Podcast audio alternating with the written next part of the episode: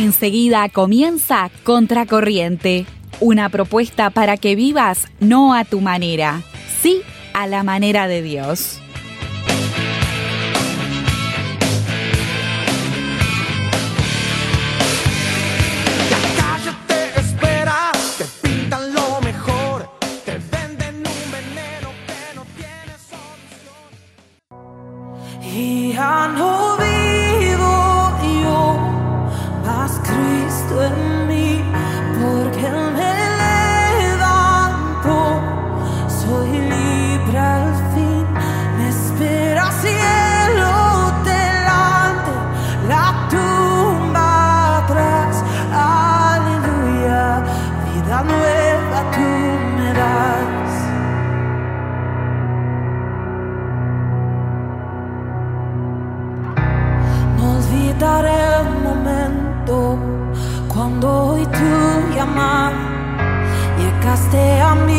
Abismo, tu gracia alumbró la oscuridad y como Lázaro me volví a levantar. Empezamos un nuevo programa de Contracorriente y estábamos escuchando la canción Vida Nueva de Betel. ¿Cómo estás, Katy? Hola Nati, muy bien. ¿Y vos? Bien, gracias a Dios, bien. Y, y antes de empezar a hablar sobre esta canción que estamos escuchando, eh, si me permitís, voy a comenzar mandando algunos saludos. Bueno, adelante. Quiero mandarle un saludo a Mirta, Mirta de San José, que siempre dos por tres me manda algún mensaje para saludarnos, y a Gabriela, su amiga, que es una amiga a la que ella le estuvo compartiendo algunos programas y le ha sido de bendición y se ha sentido fortalecida. Qué bueno, me alegro mucho. Así que bueno, nos alegramos por eso y que reciba un saludo de nuestra parte. Y también a Debbie, que cada tanto nos escribe también y nos da para adelante, así que un saludo para ella Fiel también. oyente que nos da para Fiel, adelante. Sí, sí, sin lugar a dudas. ¿Sabés que antes de, de seguir con, con el tema de hoy, con esta canción tan linda que estábamos escuchando, me quedó una pregunta del programa pasado, ¿te la puedo hacer? Sí, claro. ¿Extrañaste algo del Uruguay? Ah, bueno, sí, sí, extrañé, sí. Mis afectos, primero que nada, mi familia, mis amigos. Y te voy a decir que la comida, mm, la comida caserita de todos los días, porque cuando estás afuera es como Claro. que hay de todo un poco distinto que no sabes qué comer, qué probar, que no sé qué, y bueno, eso extraña también. Qué bueno. Este, ¿El asado? Sí, Ah, un montón. bueno, bueno, la Muchísimo. Me re- Bueno, lo voy a decir al aire. ¿Quién me recibe con un asado el día que llegue? Yo. que, que de hecho le preguntamos qué querían comer, a ver qué cortes de carne o algo de Sí. eso. Y bueno, gracias a Dios por eso también. Bueno, vamos a entrar en tema. ¿Te gustó la canción? La verdad que sí, me encanta esa canción, me encanta la letra, me parece que es muy sencilla, pero que dice mucho. Y bueno, lo que empezamos escuchando decía algo así como, y ya no vivo yo, más Cristo en mí. Que viene del versículo conocido de Galatas 2.20, ¿no? Que dice, con Cristo estoy juntamente crucificado, y ya no vivo yo, más vive Cristo en mí. Así es. Y después más adelante decía, no olvidaré el momento cuando oí tu llamar, llegaste a mi abismo, tu gracia alumbró la oscuridad. Y me parece que esas frases resumen mucho lo que vamos a hablar hoy. Y como eh, empezamos un nuevo mes, el programa pasado, eh, empezamos el estudio de un nuevo libro. Claro, porque el programa pasado hicimos la entrevista y no dijimos nada. No dijimos nada. A ver si el operador me pone unos tamboriles de suspenso. Este mes vamos a estar hablando del libro de... Hechos. Hechos. Bien, vamos a estar hablando del libro de Hechos de los Apóstoles. Acá nos tentamos. Es un libro que está en el Nuevo Testamento, que aparece a continuación enseguida de los Evangelios y que fue escrito por uno de los evangelistas, que es Lucas, ¿no? Este, y bueno, a grandes rasgos este libro describe los orígenes de la iglesia cristiana. Eh, la lo que vamos a llamar la iglesia primitiva, ¿no? La iglesia que fundaron los primeros seguidores de Jesús en su misión de evangelizar. Y en Hechos también se narra una de las conversiones al cristianismo más conocidas, me atrevo a decir. Pero antes de entrar un poco en ese episodio puntual, ¿qué te parece si hablamos un poco de lo que es la conversión? Bien. ¿no? Porque quizá lo decimos así, como al pasar, como si todo el mundo entendiera lo que estamos hablando, pero puede ser que no. Entonces, cuando decimos conversión, ¿a qué nos referimos, Nati? Bueno, un poco lo que vos, yo inevitablemente me voy al programa pasado cuando hablabas de, del budismo, de la India, ¿no? Vos decías, bueno, qué difícil que es que lo entiendan. Porque la conversión al cristianismo o al seguir a Jesús implica un giro. La palabra etimológicamente significa eso, dar una vuelta de 180 grados, para que si vos ibas caminando en una dirección, gires 180 grados y empieces a, a caminar en otra dirección. Entonces, cuando hablamos de conversión, hacemos alusión a ese momento que en nuestra vida nosotros asociamos con ese día en que decidimos cambiar el rumbo de nuestra vida para no vivir a nuestra manera, sino A la manera de Dios. exactamente. Es específicamente el momento en el, que, en el que invitamos a Cristo a ser parte de nuestra vida y le pedimos que entre en nuestro corazón, que perdone nuestros pecados, en este caso puede ser, por ejemplo, la indiferencia hacia su existencia, puede ser, por ejemplo, cuando tenemos situaciones de las que nos arrepentimos de, de haber vivido, este, y entonces ahí nosotros nos convertimos. Por lo cual hay algo que es fundamental para que haya conversión, tiene que haber arrepentimiento. Sí. Y bueno, yo no sé vos, pero yo tomé esa decisión de muy chiquita, esa conversión. Después de grande volví a reconfirmarlo porque tuve como un encuentro distinto con, con Jesús, de más grande, con otra cabeza, con otra conciencia, después viví otras cosas y ahí como que reconfirmé mi decisión. Pero en realidad siempre me llamó la atención como me acuerdo de aquel momento cuando era chiquita muy claramente en mi cabeza, Ujú. que fue cuando tenía cuatro años que le pedí a Cristo que entrara en mi corazón por primera vez y me arrepentí, le pedí perdón por mis pecados, eh, le dije que quería cambiar, que quería seguirlo a él. Y me acuerdo clarísimo el episodio. A ver. Entré al cuarto de mis padres descalza con mi pijama, con cuatro anitos de noche, y me senté en las rodillas de mi papá y le dije que quería que Jesús entrara en mi corazón y que viviera en mí, y ahí ellos oraron conmigo, como que me ayudaron a, a poner en palabras eso que, que sentía, ¿no?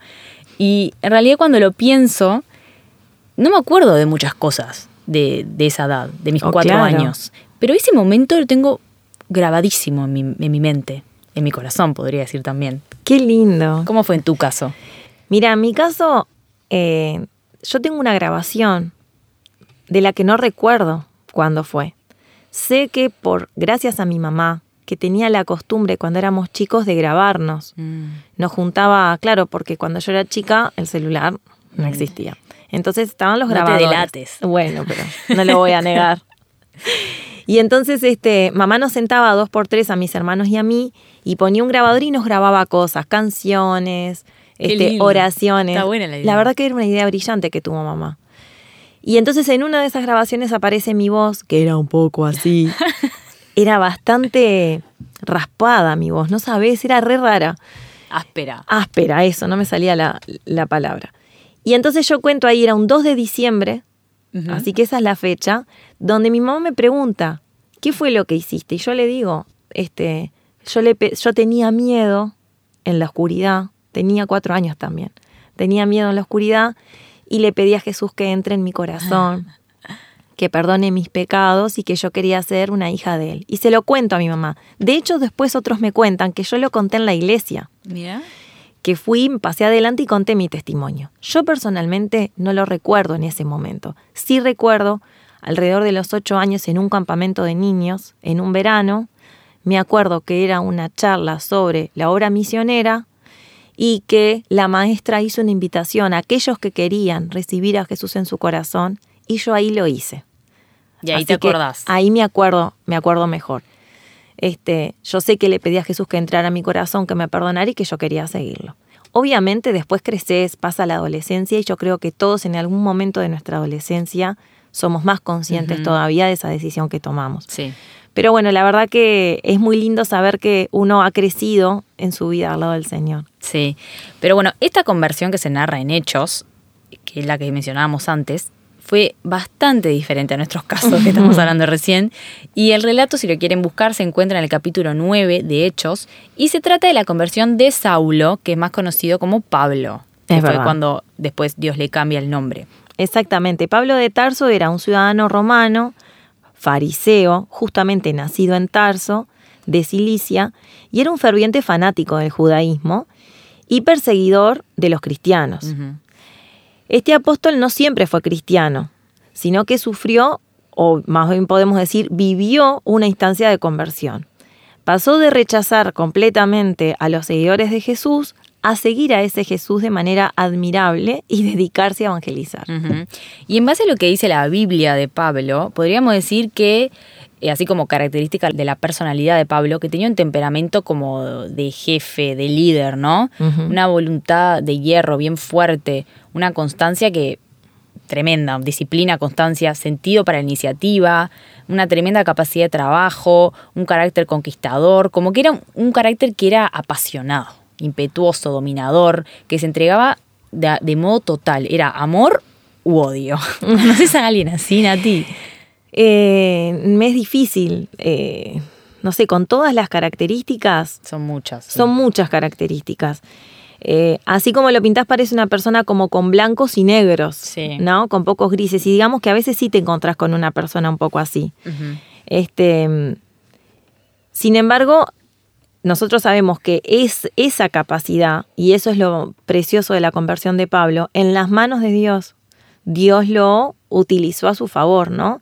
Y, y motivó que muchas más personas cambiaran a partir de la influencia que él tuvo. Sí, es cierto. Igual, no sé, yo a veces me, me, me- me paro a pensar y, y me cuestiono, como que me quedé pensando, ¿por qué Dios justamente lo habrá elegido a él, ¿no? Con todas esas características que decíamos recién, que bueno, después se las transforma para bien, pero así como pensé eso, también pensé, ¿por qué me eligió a mí? Porque, a ver, yo no era una perseguidora de los cristianos como él, pero yo también tengo mis defectos, tengo mis imperfecciones como cualquier ser humano, ¿no? Claro. Ayer, mira, ahora que decís esto, eh, ayer no, antes de ayer, en una conversación con una docente eh, en el colegio, estábamos ahí hablando y, y- ¿cómo fue? Y entonces uno empezó a hablar del amor de Dios y ella se dio vuelta y dijo, no, yo no, yo soy una pecadora. Entonces yo la miré y le dije, no sos menos merecedora Mm. del perdón de Dios por eso. Todos somos pecadores. Y yo creo que esa es la maravilla, ¿no? Eh, Pablo no era menos merecedor por ir en contra del cristianismo, por, por hablar, eh, eh, por perseguirlos. No, Dios nos ama a todos. Y en las manos de Dios, Dios optimiza nuestros defectos para bendecir a otros. Entonces, yo te propongo ver cómo fue esa conversión, ¿no? Y cómo lo dice la Biblia. Mira, dice así: Sucedió que yendo de camino, cuando estaba cerca de Damasco, de repente le rodeó una luz venida del cielo.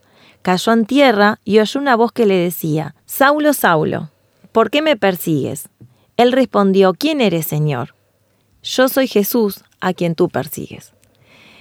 Entonces, volviendo para atrás un poco, tenemos la imagen de un hombre que en realidad yo no sé en qué tono fue esa pregunta, ¿no? Este, pero podemos decir, bueno, por estas características que vos decís, era una persona impetuosa. Yo no creo que él fuera camino a Damasco cantando, iría enojado, ¿no? Claro. Con cara enojada, Sí, violento. sí. Iba, iba a buscar cristianos para, para matar. Este, odiaba a los discípulos de Jesús. Eh, él no estaba buscando a Jesús, sino que Jesús lo buscó a él. Entonces, mientras nosotros muchas veces podemos ir en contra de esto, Jesús siempre está decidido a encontrarse con nosotros, ¿no? Me encanta eso último que decís. Y a veces pienso que quizás Dios escogió a Pablo por esa gran pasión y entrega con la que defendía sus convicciones. Claro. Entonces, como lo que hablábamos recién, cómo él puede cambiar nuestras características y como que redireccionarlas para, para algo bueno. Entonces, era tanta la pasión que Pablo tenía por defender lo que él creía, que quizás Dios sabía que al cambiar su percepción iba a anunciar el, eva- el Evangelio con esa misma pasión, con esa misma determinación. Entonces me, me encanta pensar eso, ¿no? Que Dios puede cambiar la dirección de nuestras pasiones y como que apuntarlas hacia el lado correcto que Él quiere. Claro. Y bueno, y volviendo ahí al versículo, justamente Dios se le aparece y le pregunta, ¿por qué me persigues? Entonces yo propongo esto, ¿no? Concentrémonos ahí en el por qué, el porqué de esa pregunta. Yo me lo imagino algo así como Dios preguntándole, Saulo, ¿por qué estás haciendo algo tan inútil? no sé, ¿por qué seguís con esto? ¿Qué te parece si hacemos una pausa y a la vuelta te respondo lo que yo pienso? Dale, buenísimo. todo lo que necesito. ¿Querés comunicarte con nosotros? Encontranos en Instagram como Contracorriente RTM. O escribinos por WhatsApp al signo de más 598 91 610 610. También puedes escuchar nuestros programas en Spotify. Busca Radio Transmundial Uruguay y encontranos como Contracorriente.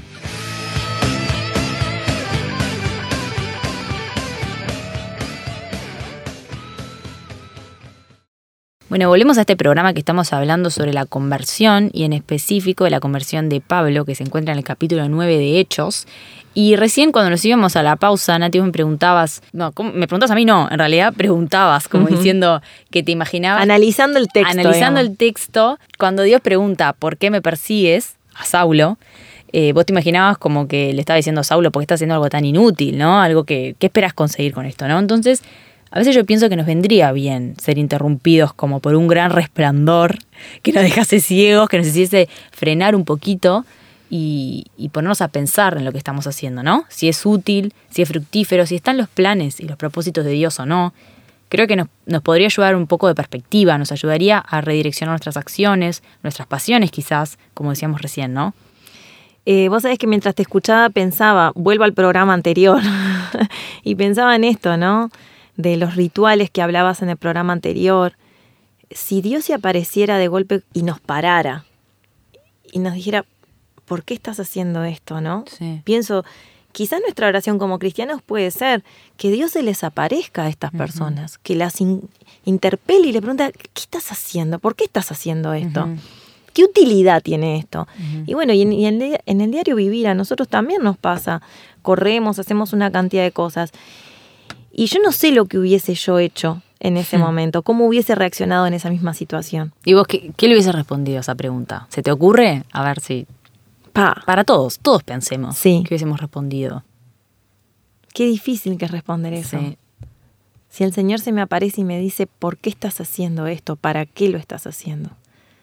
Estaría bueno cada vez que hacemos algo cuestionarnos eso, ¿no? Por supuesto que sí. más. Le daría sentido y sobre todo le buscaríamos un sentido trascendente que sirviera para el Señor, ¿no? Así es. Pienso que estaría Me bueno. dejaste pensando, ¿eh? Yo, yo también me quedé pensando, estaba diciendo así con la cabeza, como asintiendo. Pero bueno, Pablo respondió con otra pregunta Es a verdad. esa pregunta, ¿no? Y me parece súper interesante porque, bueno, él le responde, ¿quién eres Señor? ¿No? Y cuando dice la palabra Señor, como que da cuenta de que reconocía que estaba hablando con Dios, ¿no? Es De- increíble. El Señor con mayúscula. Pero él los estaba persiguiendo a los cristianos. Exactamente. Y, y ahí pienso, ¿no? Todos tendríamos preguntas para Dios, ¿no? Bueno, tendrías preguntas para Por Dios. supuesto que sí. Y bueno, leí en internet que cuando estaba eh, haciendo como eh, preparando este, este programa y, y leyendo sobre un estudio que se hizo en los años 90 en el que se le pedía a las personas que eligieran tres preguntas que quisieran hacerle a Dios, como las que más quisieran hacerle a Dios. Y te pregunto, ¿cuáles te parecieron que fueron? A ver, tirame al menos una. Yo que le preguntaría. No, ¿cuáles te pensás que.? Bueno, sí, vos o, Eh, o lo que la bueno, gente ah, respondió. No, no sé, no, no, no me puedo imaginar lo que otros preguntarían de repente, Mm. pero si a mí me, me hicieran la encuesta, yo diría, ¿de dónde saliste? ¿Quién, quién sos? ¿Quién te creó? Bueno, más o menos como Pablo. ¿Quién eres? Sí, creo que sí. Que es lo primero que le Está bueno, es preguntaría. interesante. Yo también me lo cuestiono. si alguien me se lo cuestiona, escríbanos. Bueno, yo te voy a decir las primeras cinco preguntas que más se respondieron en ese Bueno, estudio. ¿no? La primera es, ¿algún día habrá paz mundial duradera? La segunda, ¿cómo puedo ser una mejor persona? Tercera, ¿qué vendrá en el futuro para mi familia? ¿Algún día habrá una cura para todas las enfermedades? Y la última, ¿por qué existe sufrimiento en el mundo? Qué interesante, ¿no? Mm. Porque creo que son preguntas, en realidad, nunca se me hubiese ocurrido hacer este tipo de preguntas. Eh, pero yo creo, ¿por qué no se me hubiese ocurrido? Porque yo, ahora cuando te las escuchaba decir, todas esas respuestas están en la Biblia. Sí. Entonces, eh, obviamente no nos va a dar el tiempo ahora para responderlas en este programa, pero la Biblia ya tiene la respuesta sobre la paz mundial, sobre cómo ser una mejor persona, sobre qué le depara al futuro de, de las familias, por qué hay enfermedades o sufrimiento. Y de repente lo que nos falta hacer es buscar justamente en la palabra de Dios las respuestas a esas preguntas, ¿no? Este, porque nosotros les podemos asegurar que sí están las respuestas. y un poco de esto es lo que también intentamos hacer en Contracorriente, Sí, es cierto. dar estas respuestas, ¿no? Espero que algunas podamos haberlas dado. Por supuesto que sí. Y bueno, creo que Pablo le respondió a Dios con dos de las preguntas más importantes que alguien podría hacerle a Dios, en mi opinión. La primera, que era ¿quién eres, Señor? Y pienso que como cristianos y como no cristianos, estaría bueno por preguntarle eso a Dios, de manera humilde, de manera sincera, ¿quién, quién eres, Señor? ¿Por qué? Para poder conocerlo, para poder vivirlo de la mejor manera. Y Jesús nos mostró quién es Dios. En la Biblia. ¿no? En, en su manera de vivir, en lo que hizo cuando estuvo en el mundo. Y Pablo pasó el resto de su vida deseando conocer más, saber más, para poder responder esta pregunta, ¿no?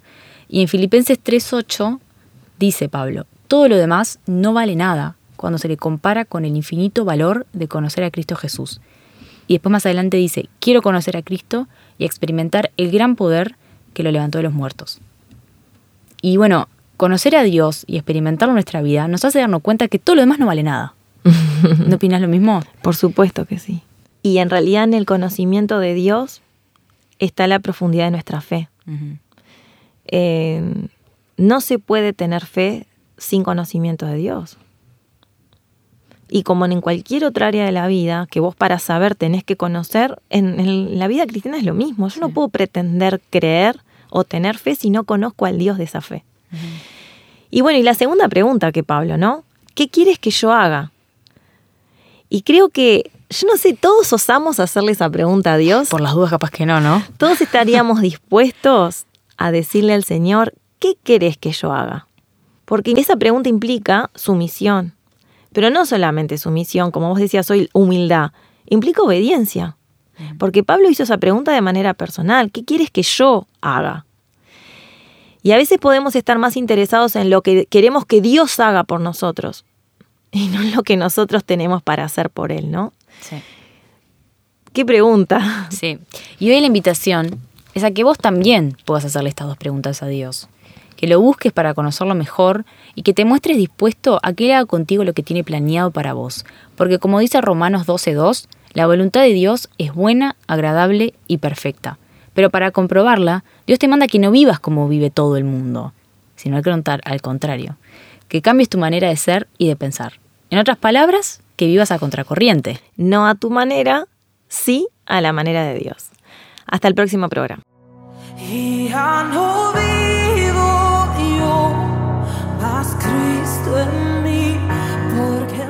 Hola, tengo 68 años y desde mi juventud conozco a Jesucristo como mi Señor y Salvador. He caminado con Él y he vivido momentos hermosos en su compañía y también de los otros. De esos otros me tocó vivir en dos oportunidades cirugías muy delicadas de alta precisión en la cabeza. Eso fue hace tiempo ya. Creía que eso había sido lo más difícil que tuve que atravesar. Pero este año algo inesperado se presentó. Fui diagnosticada con cáncer en el intestino. Todo había comenzado con una simple consulta médica a fines de noviembre del año pasado. Tuve que ser intervenida en el mes de abril y en una semana ya había sido de alta. La rápida intervención del cuerpo médico del hospital militar donde yo me asisto propició para que fuera detectado muy a tiempo, tan a tiempo que no se hizo necesaria la quimioterapia ni ningún otro tipo de tratamiento. Sabemos que las pruebas en la vida de los cristianos no faltarán y también sabemos que la ayuda de Dios estará presente porque Él es fiel y no nos desamparará ni nos dejará. Eso fue lo que experimenté desde el mes de noviembre hasta ahora. Él me había dado la promesa en Isaías 41:13 que dice, porque yo soy Jehová tu Dios, quien te sostiene de tu mano derecha y te dice, no temas, yo te ayudo. Me aferré fuertemente a esta promesa y Él tomó mi mano más fuertemente. Su mano es poderosa. Me sostuvo en todos los momentos de este trance que tuve que vivir. Me llamo Beatriz y no vivo a mi manera, sino a la manera de Dios.